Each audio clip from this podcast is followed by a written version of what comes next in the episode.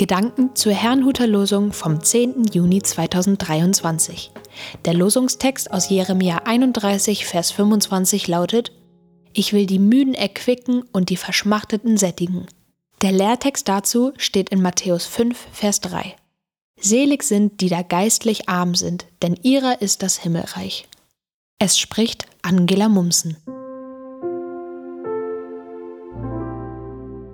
Neuanfang das heutige Losungswort stammt aus einer Prophetie für das Volk Israel, in der es um Wiederherstellung geht. Sie waren diejenigen, mit denen Gott einen Bund geschlossen hatte, doch auch andere sollten wissen, was er vorhatte.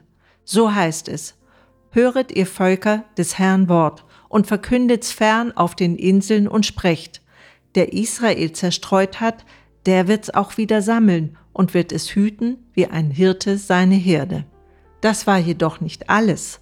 Gott wollte einen neuen Bund mit ihnen schließen. Er wollte sein Gesetz in ihr Herz geben und in ihren Sinn schreiben, ihnen ihre Schuld vergeben und an das, was sie getan hatten, nicht mehr denken. Was für ein Neuanfang. Alles auf Null gesetzt, die Beziehung völlig wiederhergestellt mit allen Rechten und Privilegien. Die Verschmachteten sollten gesättigt und die Müden aufgerichtet und gestärkt werden. Noch warten wir auf die vollständige Erfüllung dieser Prophezeiung, aber nach und nach wird es so geschehen, dessen bin ich gewiss. Gott wird sein Wort halten. Im Lehrtext geht es um den ersten Satz, den Jesus in der Bergpredigt sagte. Selig sind, die da geistlich arm sind, denn ihrer ist das Himmelreich. Geistlich arm, wer war? Oder ist das? Ein geistlich armer Mensch weiß, dass er vor Gott nichts vorweisen kann. Anstatt aber seine Armut zu überspielen, nimmt er dankbar in Empfang, was Gott ihm schenkt. Solch eine Person war beispielsweise der Zöllner, der im Tempel betete, Gott sei mir Sünder gnädig.